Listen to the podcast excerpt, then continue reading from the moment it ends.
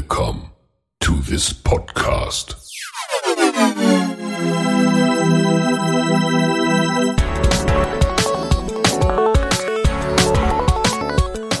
Water Polo Expert Talk.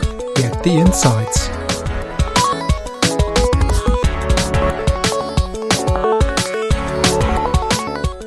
Hallo und herzlich willkommen zur nächsten Episode des Water Polo Expert Talk Podcastes.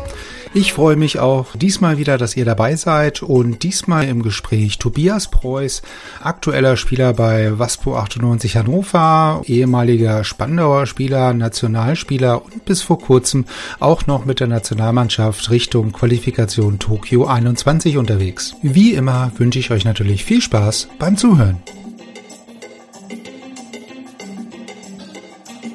Es ist wieder Podcast-Zeit. Äh, diesmal wieder mit einem, mit einem deutschen Vertreter sozusagen. In der Muttersprache ist auch mal wieder was Feines.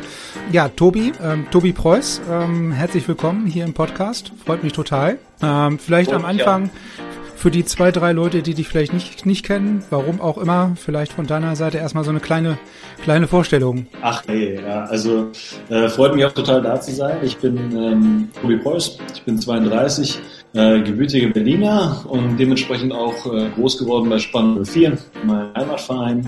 Äh, mittlerweile in der vierten Saison bei, bei Waspo und dementsprechend ist auch wohnhaft in, in Hannover. Und äh, ja, ich freue mich auf ein spannendes Gespräch. ja, da bist du nicht alleine damit mit der mit der Erwartungshaltung auf ein spannendes Gespräch. Ähm, ich glaube, die die ganzen äh, Leute, die jetzt mittlerweile den Podcast schon regelmäßig hören, freuen sich genau genau auf das, nämlich ein informatives Gespräch. Ähm, jetzt, jetzt sagtest du ja gerade schon in Berlin aufgewachsen, ähm, in der vierten Saison oder im vierten Jahr jetzt bei Waspo. Wenn du das mal, wenn wir jetzt mal in das in das Wasserballtechnische einsteigen, vielleicht am Anfang ähm, so miteinander vergleichst, so als ähm, be aktiv Beteiligter sozusagen sagen. Die, die beiden mhm. Vereine äh, geschichtlich ja auch äh, ein bisschen äh, unterschiedlich, vielleicht auch von der Philosophie her ein bisschen unterschiedlich. Kann man das, kann man das vergleichen? Ja, also ähm, ist ja direkt ein Deep Dive in den die heißen Themen hier. Ähm, ich, ich kann natürlich erstmal nur für, für, für mich und die letzten Jahre sprechen, die ich jetzt auch hier bin und die, die ich davor mitgemacht habe.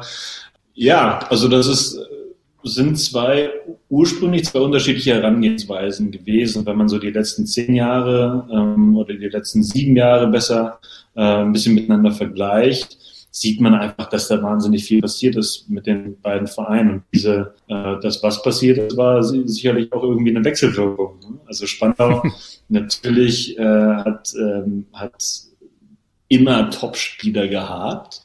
Ähm, zuallermeist natürlich aber, aber äh, deutsche Topspieler mit ab und zu mal ein paar Zukäufen, die dann die allermeisten dann irgendwann auch selber Deutsche wurden. Ähm, aber ansonsten natürlich auch immer viel aus der eigenen Jugend versucht zu machen. Auch natürlich ein, ein Powerhouse gewesen, auch zu meiner Jugendzeit äh, mit, mit Spanner 04. Ähm, und Vasco ist da, ist da in den letzten Jahren einfach ein bisschen anderen Weg gegangen. Da wurde, wurde mehr ja, erfahrenes Personal ähm, quasi in die Mannschaft gebracht von außen.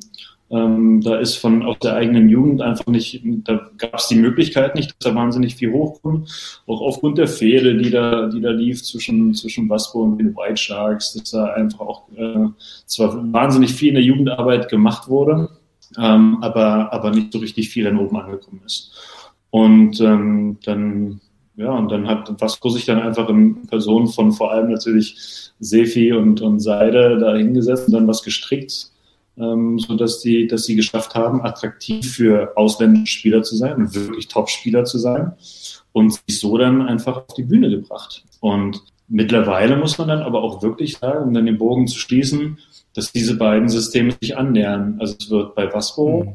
auf der einen Seite wird nicht mehr ähm, nur auf Einkäufe großer Spieler gesetzt, ähm, schon gar nicht nur ausländischer Spieler. Was wohl ist ein wahnsinnig äh, attraktiver Club geworden in, in ganz Europa und ähm, sondern setzt einfach mittlerweile auch auf junge Talente. Durch die Kooperation mit den White Sharks war das jetzt nochmal auch sogar noch lokal, wurde das jetzt auch nochmal angetrieben. Und, und bei Spandau sieht's halt, ist, ist die Entwicklung auch ein bisschen in die andere Richtung, sodass jetzt nicht mehr wie in den ersten ähm, oder in den drei Jahren, als ich aus den, aus den USA wieder kam und dann bei Spandau gespielt hatte, ähm, wieder zurück, da war das, da hat man gute Spieler sich geholt, aber das waren nie Top-Spieler. Das waren super mhm. Spieler in, aus Ligen wie Frankreich, wie, wie Holland eben.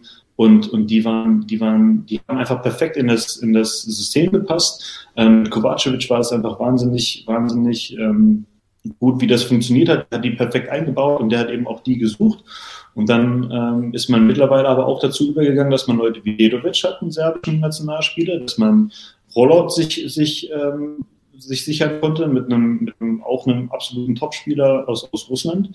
Und da kann man schon sehen, dass die beiden Systeme sich irgendwie, irgendwie angleichen. Und mhm. Wie gesagt, das sehe ich schon definitiv als Wechselwirkung. Das Waspo mhm. möchte nachhaltiger werden. Ähm, und da sind die auf einem guten Wege. Und Spandau ähm, will ja, sich nicht von Waspo ähm, ärgern lassen und will dann, will dann natürlich dementsprechend auch nachrüsten. Ja, ja, also diese Wechselwirkung, ne? Also so hätte ich es jetzt auch irgendwie äh, beschrieben, ne? Also der eine äh, gibt quasi irgendwie so einen Impuls zum anderen und wieder zurück, ne? Dass man sich gegenseitig halt so ein bisschen äh, Stück weit, so Stück für Stück irgendwie hochpusht, mehr oder weniger. Ne? Ähm, aber es ist interessant, dass, dass, dass ähm, du das quasi auch so siehst, dass es quasi eine Wechsel Wechselwirkung ist, ne? Weil es ist, glaube ich, noch gar nicht so lange her, dass halt aus dem einen Lager immer in das andere Lager geschossen wurde, so nach dem Motto, ihr, ihr kauft irgendwie alles auf und ähm, macht halt nichts Nachhaltiges. Dann kam von der anderen Seite, ja, ihr macht's ja auch nicht besser, ne? Und hat dann halt, wie du schon sagst, wechselseitig halt auch nicht, nicht wesentlich anders gemacht, ne? Also entnehme ich dem jetzt, dass es tatsächlich so, eine, so ein gegenseitiges äh, Sticheln und Hochpushen ist, ne? Ja, sehe ich absolut so. Also das ist, da ist nicht mehr der, der Finger nur in eine Richtung zu, zu weisen. Und das Ganze ist ja auch, das, was ich gerade gesagt habe, ist ja auch alles nichts Negatives in dem Sinne. Ja. Ne? Also das ist ja, so sieht man ja auch dann im internationalen Vergleich. Du kommst nicht mehr ähm, in die Champions League ohne weiteres, ohne wirklich internationale Topkräfte da zu haben. Das ist mhm. einfach die Entwicklung, die wir in den letzten Jahren in unserem Sport haben sehen müssen. Und das, wer, wer dann dagegen schießt, dass das nicht, dass das äh, nicht zielführend und nachhaltig ist, äh, die Argumentation verstehe ich, aber die andere Seite ist, dann werden wir keine ja, namhaften Mannschaften haben, die irgendwie konkurrenzfähig ähm, im internationalen Vergleich sind. Ja, also äh, vielleicht, also was ja auch noch ein ganz interessanter Aspekt dabei ist, ne, diese Kooperation oder diese Zweitstartrecht-Thematik beispielsweise für jüngere Spieler, ne, und vielleicht noch nicht ganz so erfahrene Spieler, da zumindest mal reinzuschnuppern, ne? Also das ist ja genau das, was, was du sagst, dass man halt was Nachhaltiges auch machen möchte und jetzt vielleicht nicht zwingend nur auf die erfahrenen Spieler setzen möchte, sondern den vielleicht auch dann in irgendwelchen nicht mehr so bedeutsamen Champions League Spielen vielleicht irgendwelche Einsatzzeiten gibt oder halt auch in der Bundesliga, um da halt dementsprechende Erfahrungen zu sammeln. Ne? Das sind ja dann ja andockende Effekte, äh, sage ich jetzt mal, ne, die sich daraus ergeben. Ja, also ähm, das ist alles, auch da muss man über ein Maß finden. Ne? Also das ist jetzt ähm, auf der einen Seite finde ich, finde ich die Idee des Zweitstaatsrechts super. Ja? Ähm, ich hätte es mir damals als junger Spieler vielleicht sogar selber gewünscht. Das ist, das ist das, Schade, dass es das ähm, damals noch nicht gab, so in der Form. Ja, aber gleichzeitig habe ich aber auch, gleichzeitig habe ich aber auch dementsprechend den, den ähm, Druck gehabt, dass ich mich selbst durchsetzen muss. Also wenn ich mhm. bei Spandau bleiben will und also bei Spandau aufgewachsen damals wirklich auch mit Spielern um mich herum wie Pulitze, Markus Savic, ähm, ne, also Jens Pohlmann, Fabian Schröter, die waren alle noch damals da, als ich hochkam.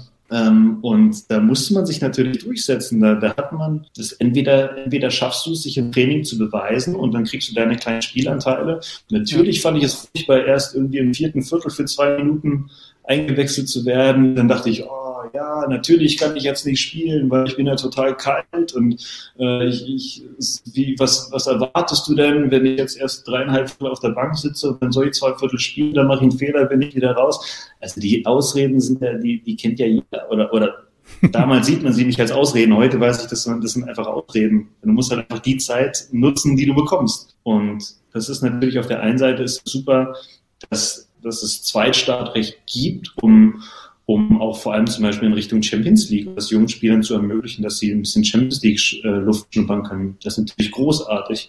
Und außerdem ist es auch so, dass damit vielleicht sogar ähm, auf lange Sicht so ein bisschen auch diese Abwanderung von den, von den kleineren Vereinen vielleicht sogar gestoppt werden kann. Weil das ist ja dann auch wiederum wenn man kleine Vereine, die haben dann Talente und ja, natürlich, um sich wenn wirklich gescheit entwickeln zu können und hoch, hochklassig spielen zu können, müssen die in einen anderen Verein. Das ist leider mhm. einfach so. Und wenn du da ähm, das Zweitstadtrecht schaffst, so auszubauen, dass das vielleicht solche Abwanderungen verhindern könnte, ähm, das wäre natürlich dann die, die Wunschvorstellung ähm, eines, einer, einer solchen Regelung. Aber dafür muss die, muss die Qualität in der, in der Breite einfach höher werden. Also das, das mit diesem Zweitstartrecht und ähm, dass gewisse Nachwuchstalente quasi ab einem gewissen Zeitpunkt, wo sie vielleicht in einem Heimatverein nicht mehr die das nötige Niveau haben, nicht mehr genug gefördert werden können, was auch immer, dann vielleicht zu einem anderen Verein gehen, wo das eher der Fall ist. Ne? Aber genauso spannend finde ich halt auch, dass die Kinder oder Sportler, Athleten, wer auch immer, wenn die halt ähm, zu einem anderen Verein gehen und es vielleicht nicht schaffen, dann auch immer noch die, den Rückweg quasi haben. Ne? Also das, ich meine, was kann mir als kleineren Verein Schlimmeres oder Besseres passieren, als wenn der es jetzt quasi bei Waspo oder bei den White Sharks oder wo auch immer da nicht schafft und kommt mhm. dann vielleicht qualitativ besser wieder zurück. Ne? Also den Weg gibt, also den gibt's hoffentlich auch noch, den beschreiten bloß aktuell vielleicht nicht ganz so viele, ne? Also den, den Weg wieder zurück quasi auch äh, mit, mit zu, mit zu bedenken. Ja, nee, das, also das ist ja, ähm, also das finde ich ganz gut, dass du das sagst, weil das ja quasi, wenn man, wenn man in erster Linie darüber nachdenkt, okay, das ist, ähm, wenn ich das nicht schaffe, in einem anderen Verein oder bei einem Verein wie Vasco oder, oder, oder Spandau dann diesen Durchbruch zu schaffen, das wird dann ja schnell als Scheitern angesehen. Ne? Aber ähm, genau, in dem ja. Fall wäre das, ja, wäre das ja sogar nicht mal ein Scheitern in dem Sinne, sondern es kann ja auch etliche Faktoren dafür eine Rolle gespielt haben, dass es überhaupt nicht funktioniert hat. Und ja, das ist noch ein positiver Aspekt, der, der dann noch, noch dazu kommt. Absolut. Ja, ja. Wo es problematisch wird, ist, wenn es innerhalb von Meisterschaften dann mal die Guten dahin und dann wieder zurück, das ja. sind dann Sachen, das sind Schrauben, das ist die Feineinstellung. Ne? Aber grundsätzlich ist das erstmal eine super Idee. Also wir hatten das ja beispielsweise auch schon ein paar Mal, dass halt ähm, ja Jugendliche quasi aus Laatzen weg sind zu den White Sharks beispielsweise. Und dann, wie du schon richtigerweise sagst, es war nicht immer nur rein das Sportliche, ne? Also dann hat's vielleicht mal zwischenmenschlich nicht gepasst, dann kam die Schule dazwischen, dann kamen irgendwelche anderen Faktoren. Das kann ja viele, viele Gründe haben, dass es halt nicht funktioniert, ne? Und wenn derjenige dann irgendwie nach ein, zwei Jahren wiederkommt, also äh, herzlich willkommen, herzlich gerne. Ähm, es darf dann bloß nicht so sein, dass es quasi dann dazu führt, dass derjenige aufhört. Ähm, ich glaube, da haben wir alle am wenigsten von, dass er dann weder beispielsweise bei Larzen dann wieder landet, noch irgendwie bei White Sharks dann aufhört. Also das ist dann irgendwie gar nicht so die, die gute Variante dann an dem Ende. Aber die, die, diese ganze Kooperation und das Einbinden von jungen Spielern, beispielsweise bei, bei euch, bei, bei Waspo, ähm, das hat ja dann oftmals dann oder wird's soll's haben dann auch Auswirkungen auf die Nationalmannschaft logischerweise, um da relativ schnell qualitativ gute Nachwuchstalente ähm, ranzuführen. Hat es denn schon den aus deiner Sicht den diesen Effekt? Also mit jetzt fünf neuen Nominierten, glaube ich heute, ne, die bekannt gegeben wurden, ist das ja dann doch ein deutliches Zeichen, dass dieses System oder diese Idee funktioniert. Absolut. Also wir wir sehen ja auch ähm, also jetzt zum Beispiel natürlich ähm, akut die Leute, die jetzt heute nominiert wurden, diese fünf Neu-Nominierungen, äh, da, das ist natürlich ein, eine Sache, aber das geht ja auch schon viel länger. Jemand wie Dennis Streletzky zum Beispiel, das war ja auch damals der, der dann zu Potsdam und dann von Potsdam zu Spannung mit dem Zweitstadt, ähm, ich mich recht erinnere. Gibt natürlich vor allem, also um das jetzt mal von der anderen Seite aufzuziehen, ist, äh, ist es ja auch interessant, was dann auch im Training vor allem passiert. Ne? Wir reden über Champions League Spiele und über Spiele in der Bundesliga, die, wo die Erfahrungen sammeln können. Das ist nicht primär der Grund für dieses Zweitstadtrecht, sondern dass die mit uns trainieren. Und jedes Trainingsspiel, das Waspo oder Spandau untereinander macht, ist hochwertiger als ein, ein Bundesligaspiel, was Waspo oder Spandau an, an einem Wochenende bestreitet. Das ja. ist leider so. Und das ist ja letzten Endes genau das, worum wir uns hier, ähm, wofür das Zweitstadtrecht vor allem auch genutzt werden soll ähm, oder wo es auch gewinnbringend ist. Und dann hast du selbst unabhängig von den Nominierten dieses Jahr, also jetzt für, für Rotterdam, hast du ja gesehen, wer, wer alles schon mit dabei war ähm, in, in, der Vor, mhm. Vorbereitung überhaupt. Ne? Und es waren, es waren wahnsinnig viele junge Spieler dabei, die der ein oder andere absolut auch von dem Zweitstartrecht ähm, profitiert hat. Und ähm, wenn man das jetzt mal äh, nochmal auf den, auf den Jugendbereich so ein bisschen konzentriert, ne? ich glaube, letztes oder vorletztes Jahr war ja auch so ein extrem gutes Abschneiden, glaube ich, für die, für die U17, U18, irgendeine Jugendnationalmannschaft, die ja auch extrem gut abgeschnitten hat und dann gegen ähm, irgendwelche Adria-Länder da ähm, sehr gut gespielt und auch gewonnen hat. Ne? Also im Nachwuchsbereich ist Deutschland ja vielleicht eher auf der Wasserball-Landkarte zu, zu, zu finden für viele als äh, vielleicht im Herren- oder Damenbereich. Ne? Das ist ganz, ganz komisch. Ne? Also da merkt man schon, dass im Nachwuchs sich einiges tut oder getan hat. Und das ist eine, das ist eine Wahnsinnsentwicklung. Also das ist ähm, ja. Diese Entwicklung ist sehr viel besser als andersrum. Ja, also da, auf da, jeden Fall. Da, diese Nachricht, die, die finde ich, ja, ist sehr viel positiver zu bewerten. Und auch das, was du sagst, das ist ja genau dieser, das ist ja, glaube ich, genau dieser Jahrgang, der so erfolgreich war, wo wir jetzt gerade die Talente in die, die Herrennationalmannschaft ähm, integrieren können. Ja, da ist wahnsinnig was passiert. Und wirklich Teil dessen ähm, wird auch dem Zweistadtrecht zu verdanken sein.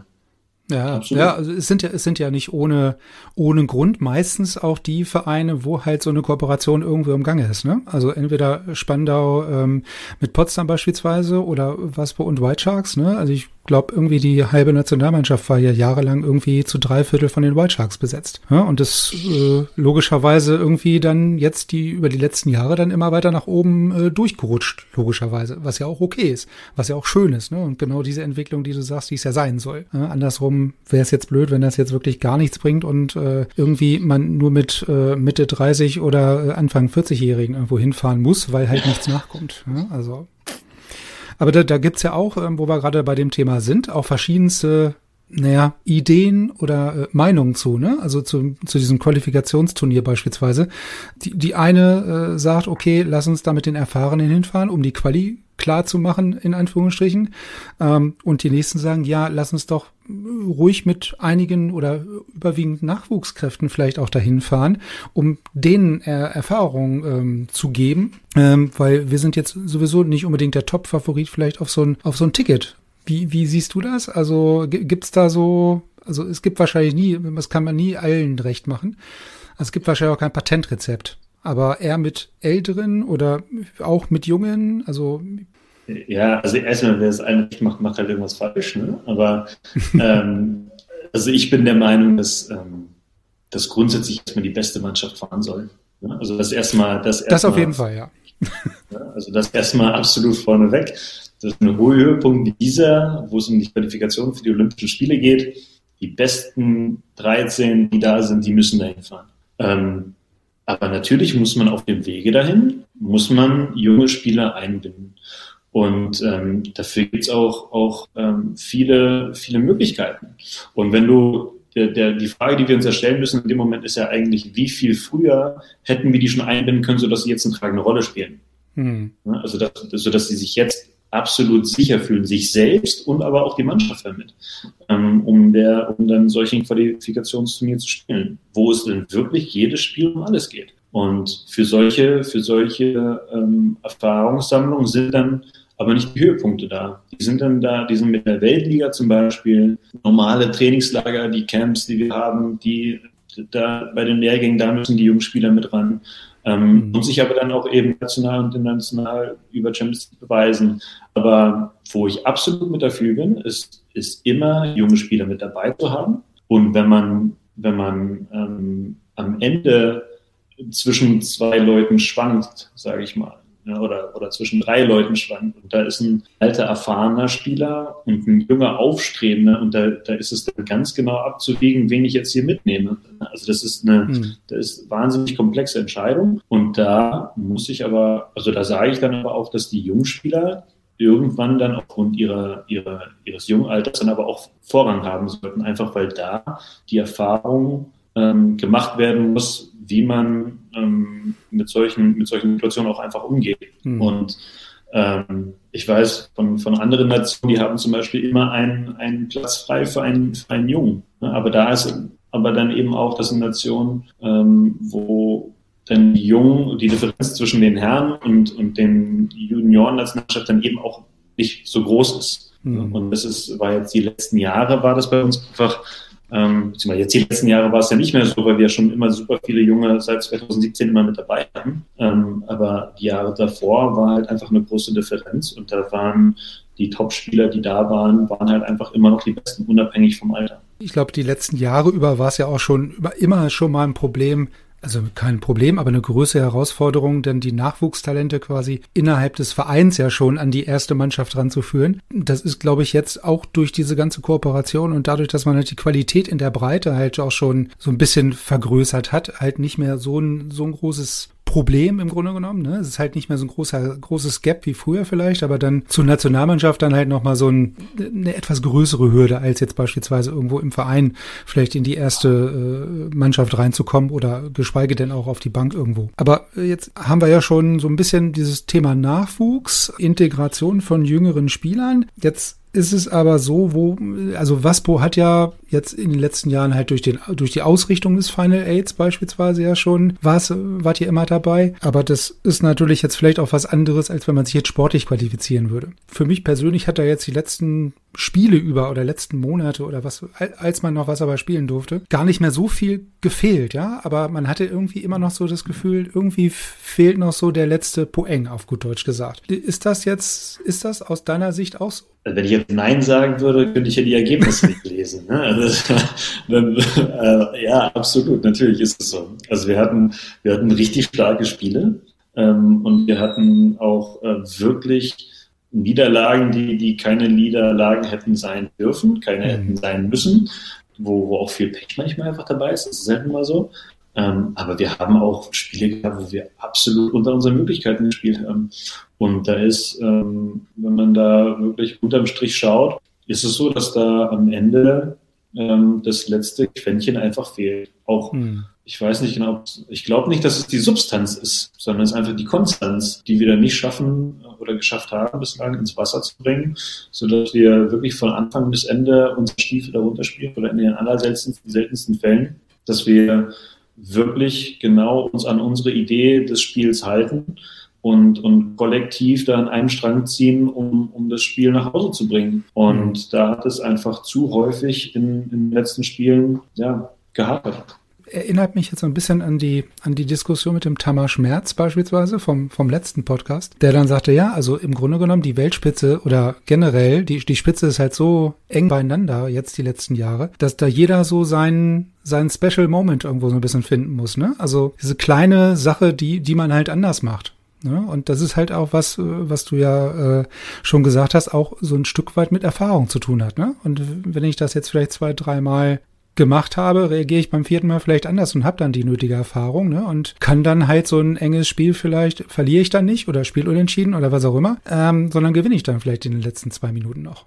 Ja, absolut. Also das hat viel mit Erfahrung zu tun. Aber jetzt kann man auch auf der anderen Seite sagen, die Mannschaft, die wir haben, uns mangelt es an anderen Dingen absolut nicht an Erfahrung.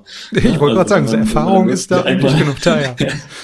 ja, wenn man durch unsere Reihen schaut, Erfahrung ist da echt geballt. Ja. Aber, äh, aber trotzdem mangelt es an uns, bei uns an etwas, ähm, um das im Kollektiv dann wirklich dann auch ins Wasser zu bringen.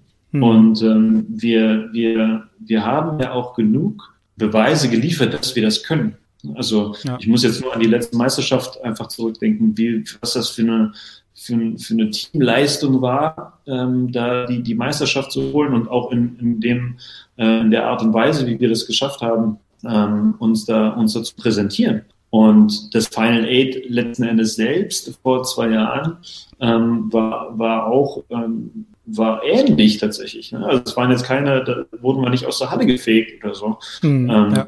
Das sind, uns fehlt es an der Konstanz, eben genau das, das immer wieder ähm, auf ja, wenn es ankommt, einfach loszulassen und rauszulassen ähm, und uns dann selbst vielleicht auch manchmal zurücknehmen und, äh, und dann einfach mehr als, als Mannschaft agieren ähm, und alle in, in gemeinsam dann eben zu versuchen, das Beste hier rauszuholen.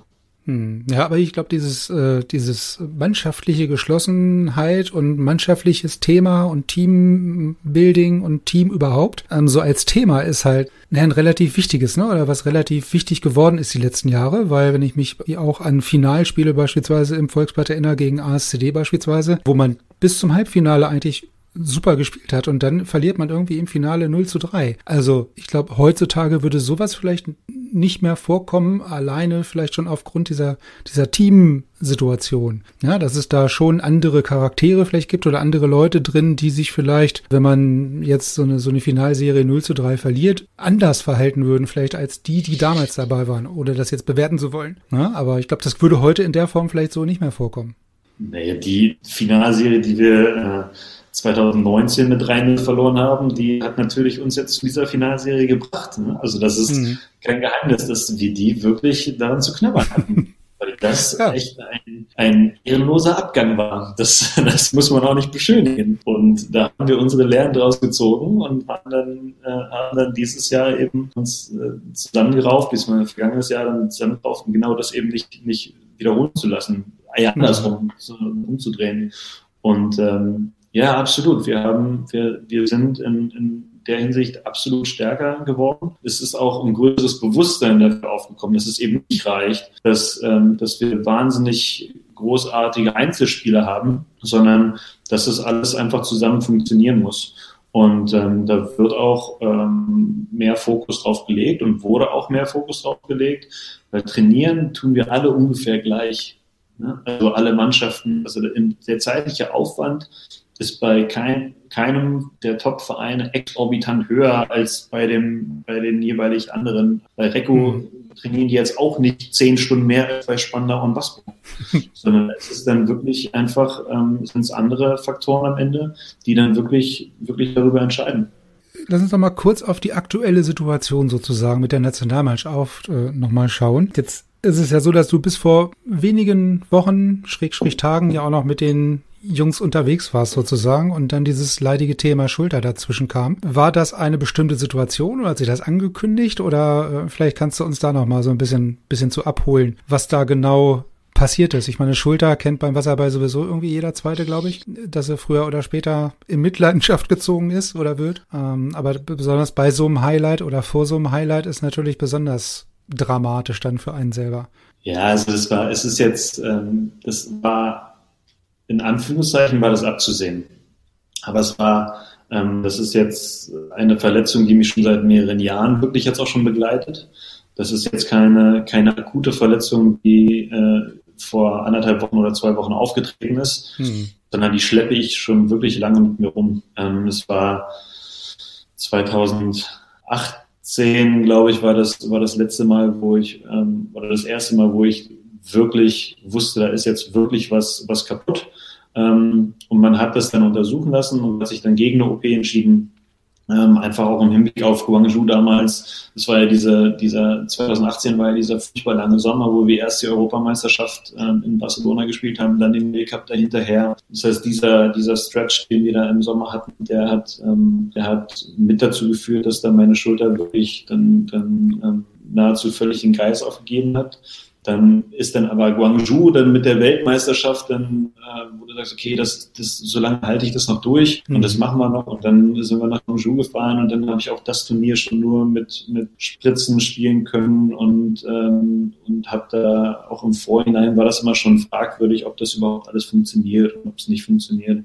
Und so lief das dann weiter. Dann habe ich gesagt, okay, jetzt mich zu operieren zu lassen vor, vor Olympia, ähm, ist natürlich auch Quatsch. Und dann wurde Olympia verschoben und dann dachte ich, okay, die Monate schaffe ich dann auch noch. Und, ähm, und es kam einfach jetzt irgendwann ein Punkt, äh, 2019 im, im, Dezember dann ist mir dann auch noch die, die Schulter ähm, subluxiert, also das, die, das Gelenk ist kurz rausgesprungen und wieder zurückgesprungen ähm, beim Schwimmen. Das war dann auch der Grund, warum ich dann die Europameisterschaft zum Beispiel abgesagt habe letztes Jahr in Budapest sodass ich mich davon schon wieder zurückkämpfen musste, um dann äh, für Tokio überhaupt bereit zu sein.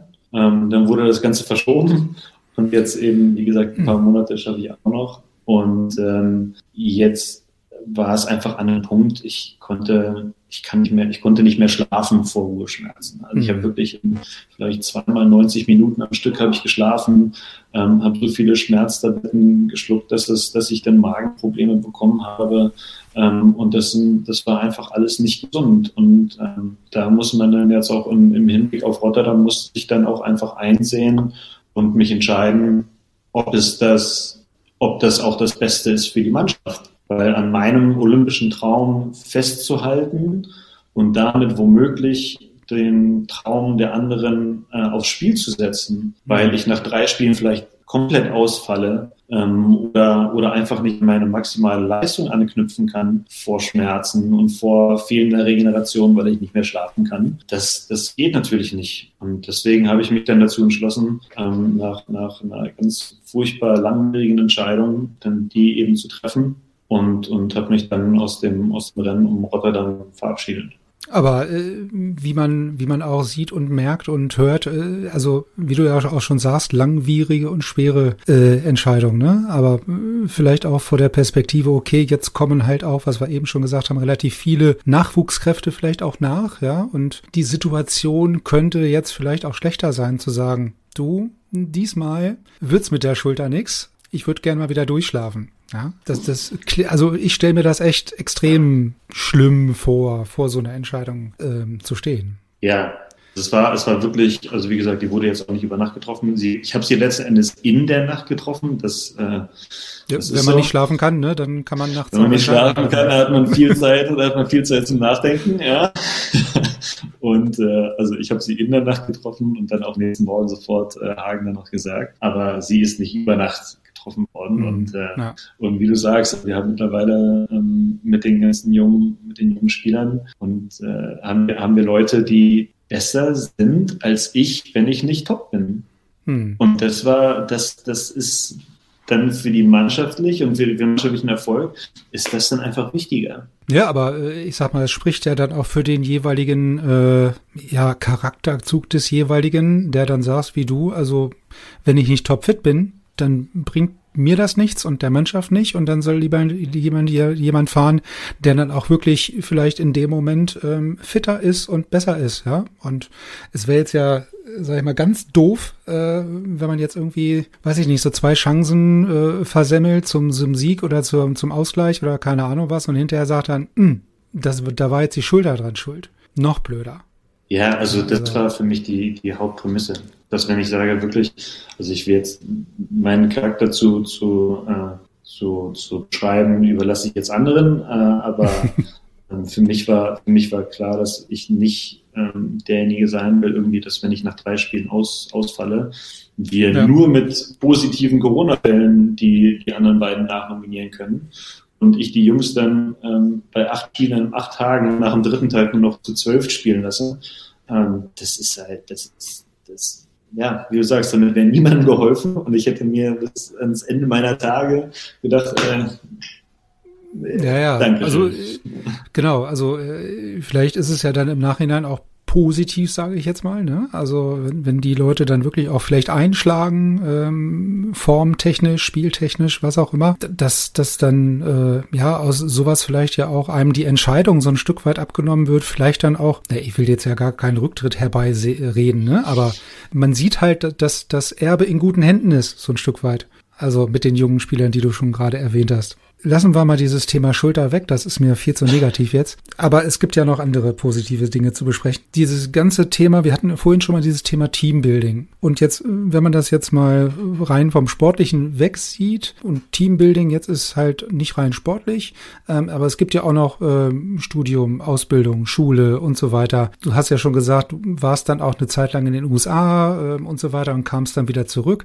Dieses Thema Ausbildung, Schule, soziale Kompetenz, Kompetenzen, wie auch immer, dass der Sportler oder der Athlet jetzt beim Verein oder in der Nationalmannschaft jetzt, also sagen wir mal primär beim Verein, nicht nur als Athlet wahrgenommen wird, sondern halt als Persönlichkeit, wo jetzt irgendwie Schule, Studium, Ausbildung, Job oder was auch immer noch dazugehört, ähm, ganz anders wahrgenommen wird heutzutage. Ähm, ist das was, was du auch so siehst, was vielleicht jetzt die letzten Jahre über sich doch verbessert hat, ne, dass man da mehr auch ein Augenmerk drauf hat beim Verein? Also ich muss mich vielleicht um eine Ausbildungsstelle kümmern. Absolut. Also das ist eine, das ist eine Entscheidung, die ich im, im Sinne des Lebensweges absolut äh, als positiv äh, erachte und freue mich auch, dass es da wirklich auch Entwicklungen gibt. Für mich kam, kam nie in Frage, dass ich, dass ich nur Wasserball spiele. Mhm. Ähm, einfach, weil ich für mich, das ist wirklich nur für mich, ähm, war immer entscheidend, dass ich, dass ich mich zum einen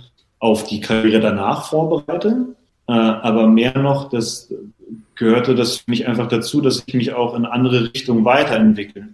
Ne, dass ich für mich einfach ähm, wusste, dass, also ich brauchte auch den, den Stoff im Kopf. Also für mich hat das nicht gereicht, mich, ähm, mich körperlich einfach im Training immer wieder zu quälen, sondern ich brauchte einfach auch Futter, Futter für den Kopf.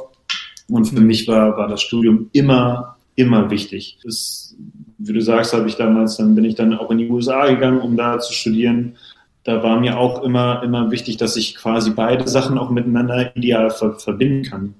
Ähm, ich habe Psychologie studiert, das war mir schon früh klar, dass ich das gerne machen möchte, wollte auch immer mal ins Ausland gehen und, und gucken, ähm, wie man da Wasserball spielen kann. Und da hat sich zum Beispiel solche USA-Geschichte natürlich angeboten. Top-Universität, äh, Top ähm,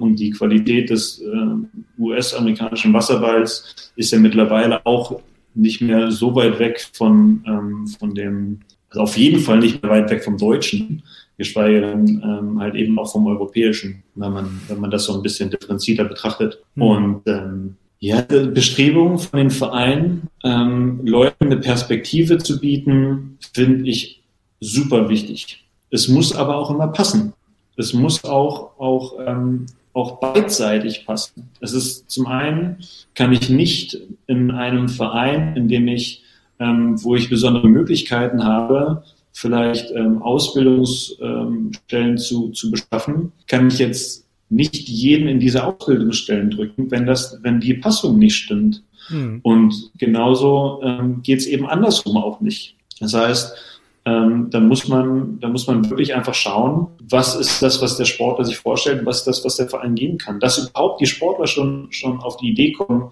ihre Vereine nicht nur nach den sportlichen Leistungen ähm, auszuwählen, das ist ja schon mal ein super Fortschritt.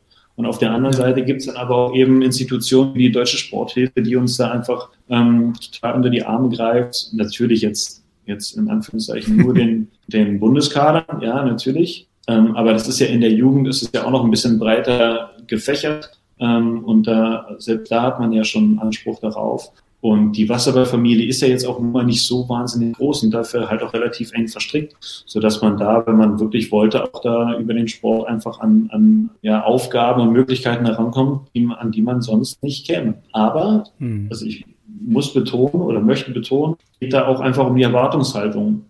Also ein Verein ist jetzt in dem Sinne nicht in der Bringschuld, einem, einem Athleten alles auf dem goldenen Teller zu servieren. Und da sehe ich die Athleten auch absolut, vor allem auch die Jüngeren, in der Pflicht, sich zu überlegen, was möchte ich gerne, mhm. wo möchte ich hin, oder auch zu sagen, ich weiß es noch nicht, wo ich hin möchte und ich weiß auch noch nicht, was ich gerne machen möchte, aber dann auch offen für alle, allerlei Vorschläge zu sein. Und ähm, mich darauf auszuruhen, ja, ich bin, ich bin ähm, ein Top-Wasserballspieler äh, und jetzt besorg mir mal einen Job oder besorg mir mal einen, einen Ausbildungsplatz oder einen Studienplatz. Ähm, und dann zu sagen, ja, äh, ich habe den angerufen, aber der hat sich nicht zurückgemeldet. Jetzt ist die Frist schon vergangen und das ist sehr gut. Also das ist, dann bist du halt auch selber schuld. Und ähm, ja, das ist, das ist mein Standpunkt zu, zu dem ja. dualen Karriereweg. Also, also du, dualer Karriereweg, äh, genau, das trifft glaube ich, ganz gut. Ne? Ich meine, es ist halt immer äh, schwer, ich sag's jetzt mal als Elternteil sozusagen, äh, da wirklich auch das, ja, wie soll ich sagen, das eine äh, quasi zu fördern, ohne das andere zu vergessen. In der Problematik bin ich quasi dann als äh, Vater eines U16-Spielers äh, ja auch. Mhm. Ja, also der möchte und der ist motiviert. Auf der anderen Seite ähm, hängen ihm seine Eltern in Anführungsstrichen im Nacken, ne? nach dem Motto, äh, Schule ist aber äh, auch nicht ganz unwichtig. Ähm, Schrägstrich wichtiger, weil, wie du schon eben gesagt hast, kann man vom Wasserball, also die seltensten Leute können vom Wasserball vielleicht finanziell leben. Es ist ja gut, dass in beiden, in beiden Fällen äh, Motivation da ist und auch Ziele. Also es ist jetzt nicht so, dass er keine Ziele hat, Gott sei Dank. Als Elternteil ist es halt schwer. Ne? Absolut, auch als Trainer ist es schwer. Ne? Also auch als Trainer von den, von den Kindern ähm, kannst du ja auch nicht von denen verlangen, so, nee, ähm, heute werden keine Hausaufgaben gemacht, die müssen zum Training kommen. Also ja, ja. Jetzt, das ist ja, das ist, jeder muss da irgendwie ist Teil, Teil dieses, ähm, dieses Prozesses. Und wie du sagst, toll ist erstmal, dass Motivation für beides da ist. Und dann ist es vielleicht auch sinnvoll zu schauen, okay, wann kann ich ein bisschen mehr das machen und wann muss ich aber ein bisschen mehr das machen. Und da eben als Elternteil, das sage ich jetzt so schön ohne Kinder, ähm, einfach, das, das, es ist ähm, ja noch Zeit. Ja, ja, es ist absolut. Es ist, äh, soll auch nicht so bleiben. Aber das ist eine Mammutaufgabe für jedes Elternteil, dass, dass da ähm, die Kinder irgendwie in die eine oder in die andere Richtung besonders unterstützen möchte.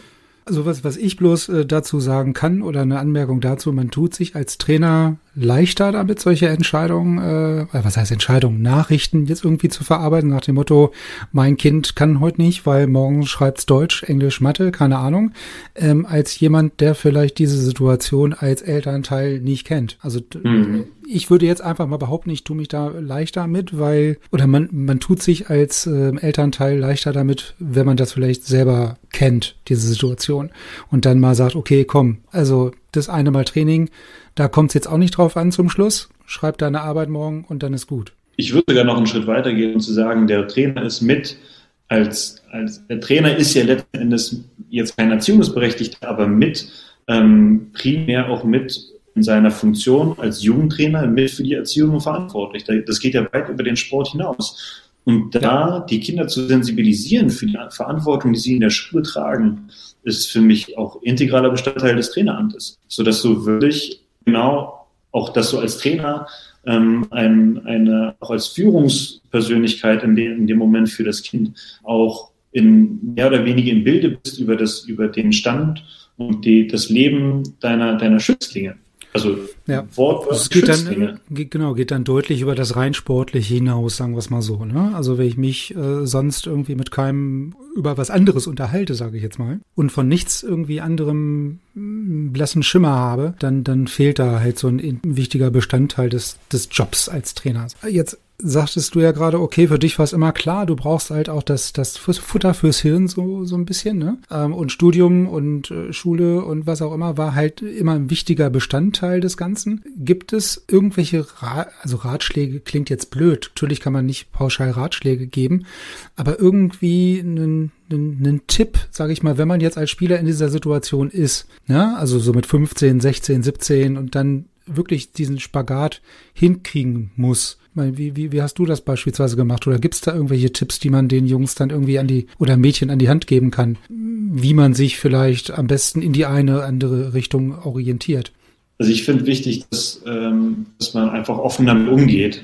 Also dass äh, der, der Athlet auf der einen Seite weiß genau, mit wem ich darüber sprechen kann, vor allem weiß, dass er mit jemandem darüber sprechen kann. Mhm. Dann sei es eben auch vielleicht nicht nur die Eltern oder der Trainer, sondern auch, dass jetzt ein U17-Spieler ist oder was der vom Abitur steht zum Beispiel oder nicht genau weiß oder U19 oder 19, der gerade in die erste Mannschaft hochgekommen ist und in seinem ersten Semester im Studium wirklich, wirklich was zu tun hat und, und gerade nicht weiß, wovon hinten ist, sich vielleicht auch einfach mal an Leute zu wenden, die das aber auch schon durchgegangen sind hm. Ne, also um, um einfach mal Erfahrungswerte zu hören. Pass auf, Tobi, ich schaffe das hier gerade alles nicht alles unter einen Hut zu bekommen. Wie hast du das damals gemacht? Ähm, oder meinst du, ich kann den Trainer ähm, das sagen oder auch, auch achtsam als Mitspieler und, äh, und Trainer zu sein, wenn da jemand solche Augenringe hat und dann wirklich mit geknickter Haltung da durch die Halle läuft, ist offensichtlich irgendwas nicht ganz richtig. Ne? Mhm. Ne? Und dann einfach mal anzusprechen und auch dann die Sicherheit zu geben, pass auf, regel dein Kram. Wenn du Unterstützung brauchst, lass es mich wissen. Ich bin für dich da. Ähm, ich sehe, dass es dir nicht gut geht und lass uns Lösungen gemeinsam dafür finden. Und dann eben auch für, für Hilfe empfänglich sein. Es ist auch überhaupt nichts Schlimmes, um Hilfe zu fragen. Und dann als, als älterer Spieler auch wirklich auch dieses Klima ver, verbreiten, dass es okay ist, einfach mal nach Hilfe zu fragen, um Hilfe zu bitten. Und ähm, für mich war damals zum Beispiel ähm, in, in den USA war natürlich, das, das ging alles einander, also das war ja als Stipendiat hast du deine Aufgaben im Sport gehabt und du musstest aber auch deine Noten abliefern, dass du überhaupt spielen darfst. Ne? Also das heißt, da musstest du halt einfach alles schaffen. Da hattest du dann auch deine Nachhilfeprogramme, wenn du es dann brauchtest. Ähm, aber auch da sind wir wieder beim Stichwort Hilfe. Wenn du einfach Hilfe brauchst und etwas nicht schaffst, frag um Hilfe, frag um Erfahrung und Unterstützung. Und da ist wirklich nichts Schlechtes dran, ähm, sondern du kannst nur profitieren, wenn du andere äh, deren Erfahrungen fragst. Also dann ist ja so der, ich, ich sag mal, der, ich interpretiere das jetzt mal für mich so, äh, ist wirklich dann diese Offenheit, auch damit umzugehen, ne? Und wirklich ja. offen auf andere zuzugehen und zu sagen, okay, äh, ich habe hier gerade ein zeitliches Problem oder ein thematisches Problem oder ein schulisches Problem oder was auch immer. Wie können wir das zusammen lösen? Im schlimmsten Falle haust du die Klausur und du spielst ein furchtbares Spiel am Wochenende. Ja, und da hat keiner was von, unterm Strich. So ist es. Das wäre der Worst Case. Ja. Und da eben frühzeitig zu sehen, wo geht gerade hier hin, was überfordert mich ähm, und dann Unterstützung zu suchen und aber auch die dann anzunehmen, wenn, wenn sie einem mhm. angeboten aber jetzt hatten wir ja das, dieses Thema USA schon das eine oder andere Mal angesprochen ähm, und auch den Stand des USA-Wasserballs sozusagen, dass er nicht so weit weg vom europäischen mehr ist. Ähm, dieses System ist ja gänzlich anders. Ne? Also das habe ich jetzt ja schon mehrmals gehört und auch besprochen und ge mit, mit äh, Podcast-Teilnehmern äh, besprochen. Also mit Mieze beispielsweise, der ja da nun völlig in seiner Torwart äh, Goalie Academy aufgeht und da wirklich eine Marktlücke äh, aufgetan hat. Äh, mit dem Toni Azavedo auch. Also ähm, ich weiß nicht, wie, wie war es für dich als Beteiligter da so zwei, drei Jahre lang? Ähm, dieses System USA mit ganz anderem Setup. Also ich habe nie professioneller gearbeitet als dort. Also das, das mhm. erstmal vorweg.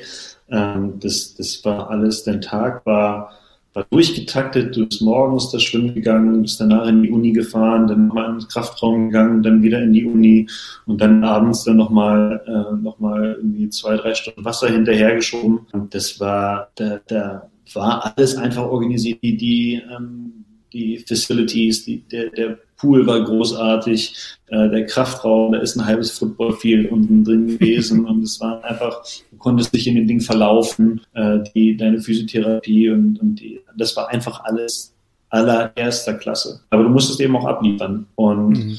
das, das und das, ich hatte, ähm, verspürte dadurch wahnsinnig viel Druck, weil du ja als Ausländer dann reingeholt wirst und auch wenn du von dem Geld wenig bis gar nicht siehst, kostest du dir eine Menge Geld dafür, dass die dir deine Studiengebühren zahlen. Dadurch hast du natürlich auch einen gewissen Druck, das irgendwie zurückzahlen zu wollen, wobei die allermeisten deiner, deiner Mitspieler eben einen Haufen Geld aufbringen, um überhaupt in der Mannschaft sein zu können. Genau, also das war Und, zum Beispiel auch ein Punkt, der, der mir so vorher gar nicht bewusst war, ne? was der Mieze beispielsweise erzählte, dass die Eltern ja auch für diese, für diese Camps, egal wer sie veranstaltet, wirklich Geld in die Hand nehmen ne? und auch nicht zu knapp und auch äh, ohne mit einer Wimper zu zuckern, zucken, weil das völlig normal ist, ne? im Gegensatz zu Deutschland oder Europa. Absolut, das ist, das ist, das ist was, was wir, was wir hier einfach kaum noch zu schätzen wissen, hm. ähm, dass, dass die da ähm, Gut, auf der anderen Seite muss man auch sagen, das ist dann wiederum die Eintrittskarte über den Sport in ein absolutes Elite-College, ne? dass du, dass du in eine wirklich renommierte Universität kommst, wenn du es akademisch vielleicht nicht so schaffen würdest. Ja, und, äh, ja aber und, was ich halt auch ganz spannend fand, ist, was der Mieze erzählt hat, äh, dass ja im Grunde genommen in Deutschland hört eine Karriere beispielsweise mit 14, 15, 16 schon auf,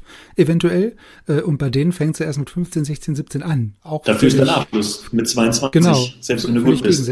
Also, oder man man, man äh, schafft den Sprung halt irgendwo äh, anders hin, ne? Oder aber das ist halt schon gänzlich gegensätzlich, dieses, dieses ganze Schema. Absolut. Und das Spiel an sich, also das ist ja, das spielt man ja kaum im Wasserball, das ist ja Ausführen von Spielzügen, wirklich, wie man das von Football kennt oder vom Basketball. Genau, so läuft es auch so ein Playbook oder irgendwie sowas. Absolut, wir hatten ein Playbook und wir hatten auch Tests über das Playbook ähm, wo auch Sachen dann an, abgefragt wurden und ähm, da bist du natürlich, damals bin ich da angekommen, 2010, bin hin und dann vorm ersten Spiel plötzlich kriegt er so ein wirklich so ein, Ordner in die Hand und das ist für heute die ganzen Samples. Dann wusste ich, gegen wen ich das spielen, die Matchup und die First Rotation, Second Rotation, wer dann wann drin ist und dann, das war halt alles war durchgetaktet, das war ein einziges System und dann fing an der Trainer dann die Spieler durchzufragen, was ist das Center Play der Third Rotation, ähm, wenn es den und den Spielstand ist.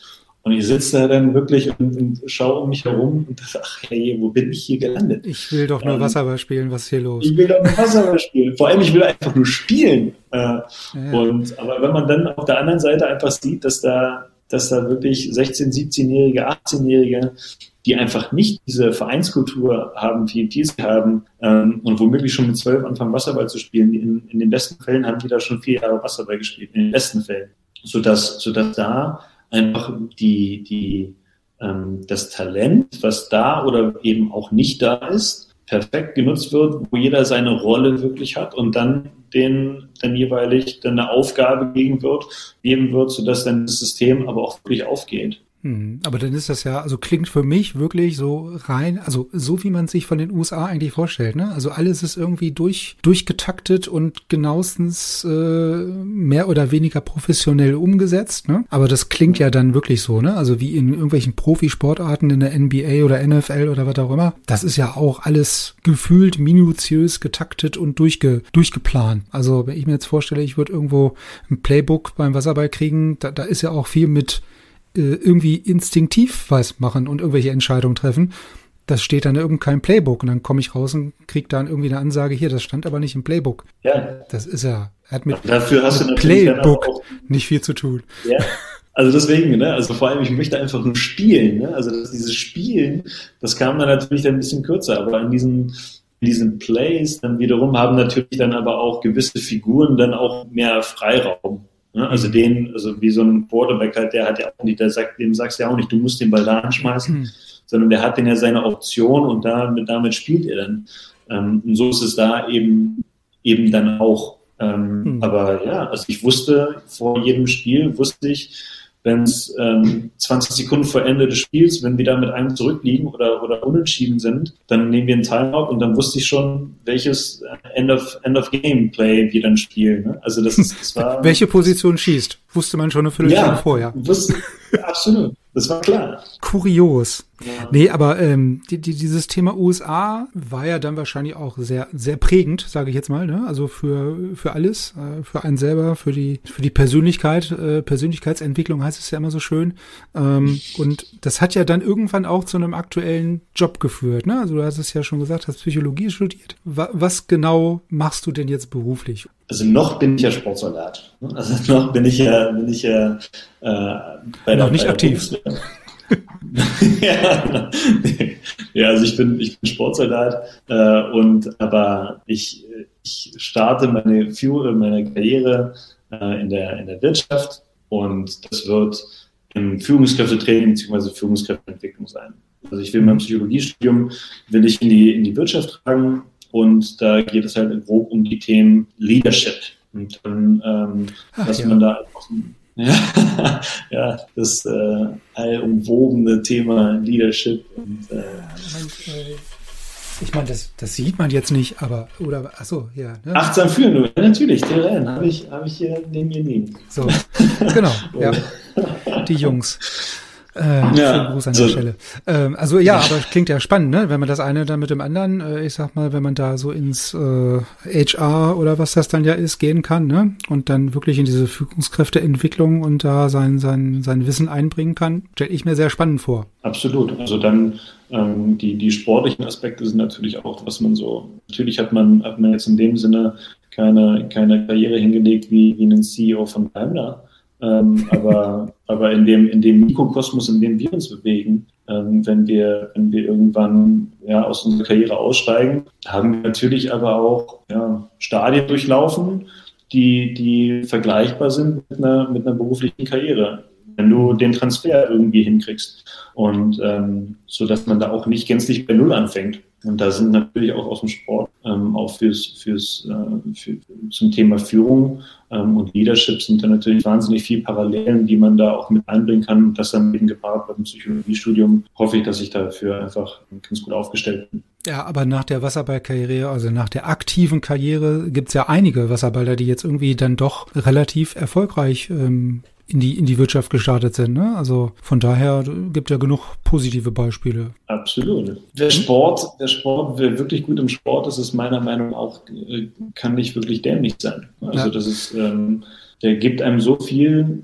was, was auch vielleicht gar nicht, gar nicht in dem Moment, ähm, was man gar nicht vielleicht aufs Papier bringen kann, was man so mitbringt. Aber dann, wenn es dann wirklich äh, heiß hergeht, hat man einfach aus seinem Sportlerleben, vor allem in Mannschaftssportarten, einfach so viel mitbekommen, was so wertvoll ist und was du aber nie in der Klausur abgefragt wurdest. Ja, das ist ja das, was, was man halt auch in dem, ja, schon im, schon im Jugendalter quasi ja auch immer so versucht mitzugeben, ne? Also nicht nur das, was wir vorhin ganz am Anfang schon hatten, nicht nur das rein sportliche, sondern halt auch so die gewisse ein oder andere soziale Kompetenz halt zu vermitteln, ne? Das ist ja was, was viele halt auch ein Stück weit immer unterschätzen, ne? Also gerade in der Jugendarbeit. Also bei Erwachsenen, die haben schon eher ihren eigenen Kopf und äh, wissen, wo es lang geht, ne? Aber bei, bei Jugendlichen oder Kindern ist das halt immer noch was anderes, ne? Also deswegen kommen ja auch viele zum Sport. Nicht unbedingt jetzt zwingend nur wegen des Sportes, sondern um halt in, mit anderen in der Gruppe zu funktionieren und zu agieren. Das ist ja auch noch ein wichtiger Aspekt des Ganzen. Jetzt haben wir ja diesen, diesen eben schon gesagt, ähm, aktiv und äh, jetzt aktuell dann, wie gesagt, in den in dem Berufszweig so ein bisschen ähm, wechseln sozusagen. Aber es gab ja auch noch den aktiven Sprecher bei dir, ne, in der, in der Zeit. Das ist ja jetzt auch nicht eine, oder ist keine Position, die man jetzt unbedingt jetzt so kriegt, wenn man Leute nicht davon überzeugt werden, dass man die gut erfüllen würde. Wie ist es denn dazu das, gekommen? Das war 2017, genau als dieser große Umbruch nach der Nichtqualifikation ähm, für Rio kam. Da ähm, wurde halt dieser, dieser Altersschnitt gemacht. Dann wurde halt die, die Mannschaft nochmal komplett neu aufgestellt. Es wurden ganz viele junge Spieler mit dazugeholt. Und, und ich war plötzlich der Älteste auch dann noch dieser, dieser Truppe. Ähm, ruckzuck ist man der Älteste der Truppe. Ja. Ruckzuck ist man einfach der Älteste. Und äh, ja, und dann ähm, war damals, als der dann auch äh, Uwe Brinkmann damit reinkam, mit, äh, mit Hagen zusammen. Ähm, die hatten das, äh, vor allem Uwe hatte das dann mit angestoßen, dass er sagt, wir brauchen einfach eine, eine wir brauchen einen, einen, Sprecher, wir brauchen eine Vertretung, einfach weil ja zu dem Zeitpunkt auch wahnsinnig viel in Verhandlungen stand mit dem, mit dem DSV, mit dem DOSB, da ging es ja dann um Gelderstreichungen, ähm, ob wir überhaupt noch finanziert werden für Tokio damals. Äh, nach der doppelten Qualifikation. Da war ja wahnsinnig viel bei, im, im Argen, wo, wo der Wasserball wirklich ja, schon in sein eigenes Grab guckte, wenn man das so, so ein bisschen dramatisch darstellen will. Und dann hatten wir dann einfach in, in der Mannschaft darüber gesprochen und dann habe ich gesagt, das ist, eine, das ist eine Aufgabe, die würde mich interessieren. Ähm, einfach, dass, dass wir ja, uns da auch klarer positionieren können weil wir wissen, dass mit diesem Altersschnitt ist auch alles nicht so ganz rund gelaufen. Ähm, da haben viele Leute sich, äh, sich irgendwie benachteiligt gefühlt. Und ähm, retrospektiv kann man auch sagen, dass da mit Sicherheit einfach alles nicht ganz rund gelaufen ist, wie gesagt, und, und man da einiges hätte besser machen können. Äh, und wenn es nur die Kommunikation gewesen wäre. Und das ja, und ich fand, die, ich fand die Aufgabe einfach spannend. Und dann wurde ich sofort losgeschickt, ja, Tobi, mach das. Ähm, wurde dann, dann Juhu, wir haben einen gefunden, der es freiwillig tut. Genau, wir haben einen gefunden, so ungefähr. Fand ich aber in dem Moment okay.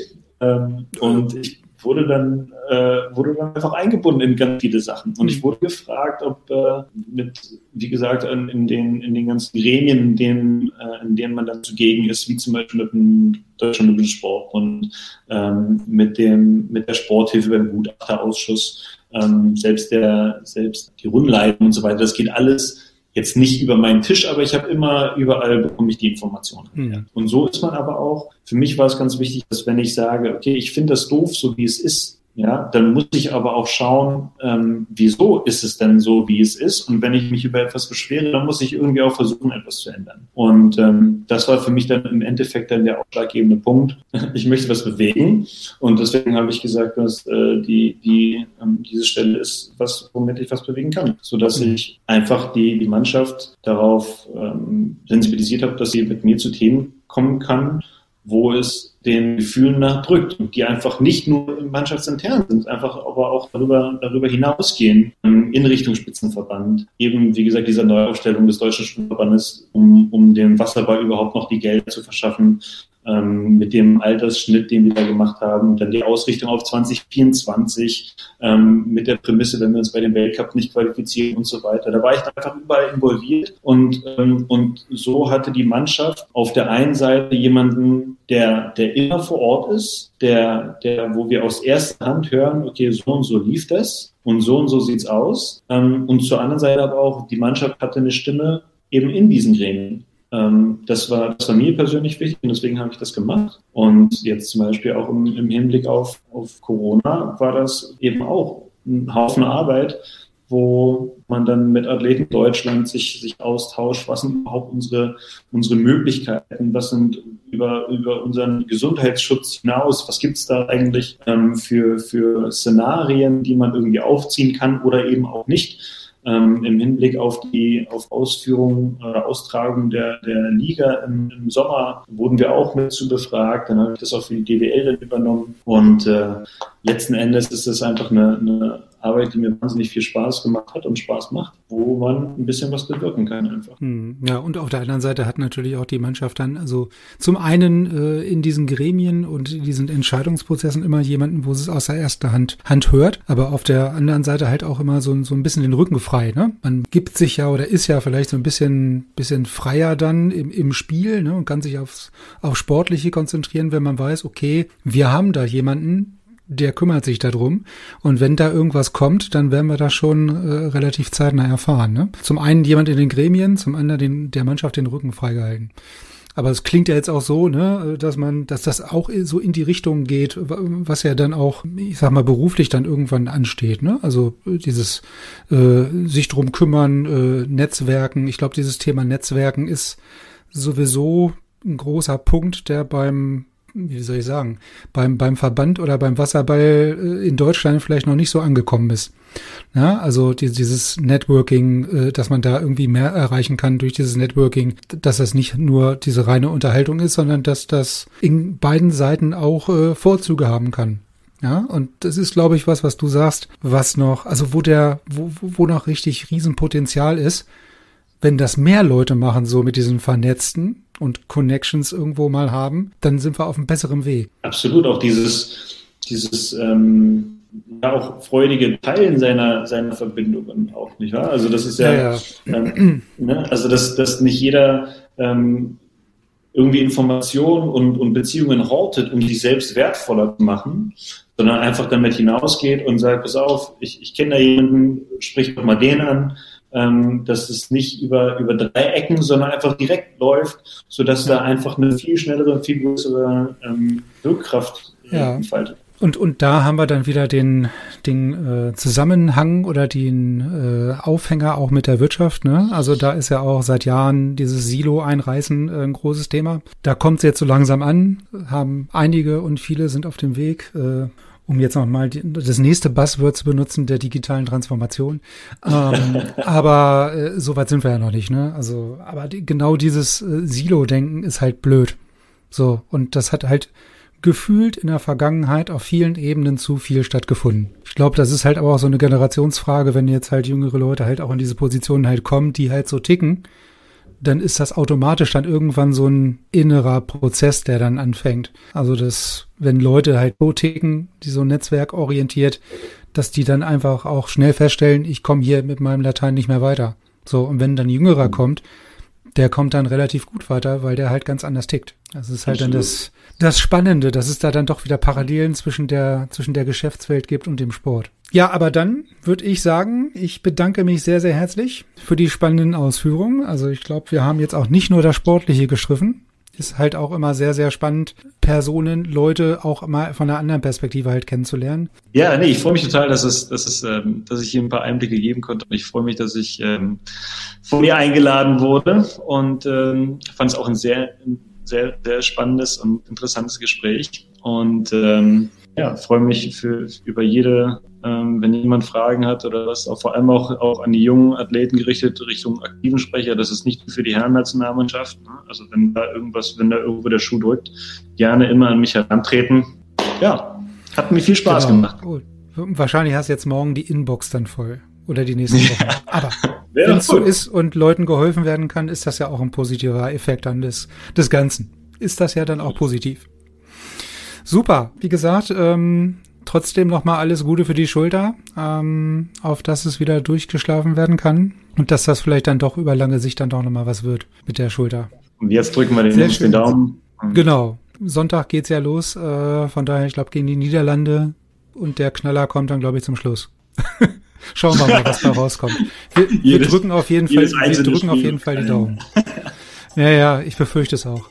Okay, dann danke ich dir erstmal und ich dann bis, bis die Tage. Bis die Tage. Ciao. Ciao. Ja, kaum zu glauben, aber auch diese Episode ist schon wieder vorbei. Knapp eine Stunde Deep Dive mit Tobi Preuß. Tobi, vielen Dank an der Stelle nochmal für die spannenden Einblicke. Ähm, wie gesagt, alles Gute für die Schulter. Die Deutschen haben es leider dann doch nicht geschafft. Ähm, wir hatten ja eigentlich geplant, dass äh, diese Episode während der äh, Qualifikationswoche rauskommt. Ähm, aber jetzt im Nachhinein betrachtet kann man schon mal sagen, sie haben es leider nicht geschafft. Ähm, dazu aber mehr in Kürze. Ähm, ich habe mich gefreut, dass ihr auch wieder da diesmal ähm, dabei gewesen seid. Hoffentlich auch dann beim nächsten Mal wieder. Und dann wird's genauso spannend, wenn nicht, vielleicht sogar ein Tucken spannender. Mal sehen, was sich tut. Ähm, bis dahin bleibt uns gewogen mit den Episoden des Podcastes, verfolgt die äh, Neuigkeiten auf der Facebook-Fanpage, abonniert den Newsletter und ansonsten sehen wir uns und hören uns bei der nächsten Episode wieder. Ciao, tschüss aus Hannover.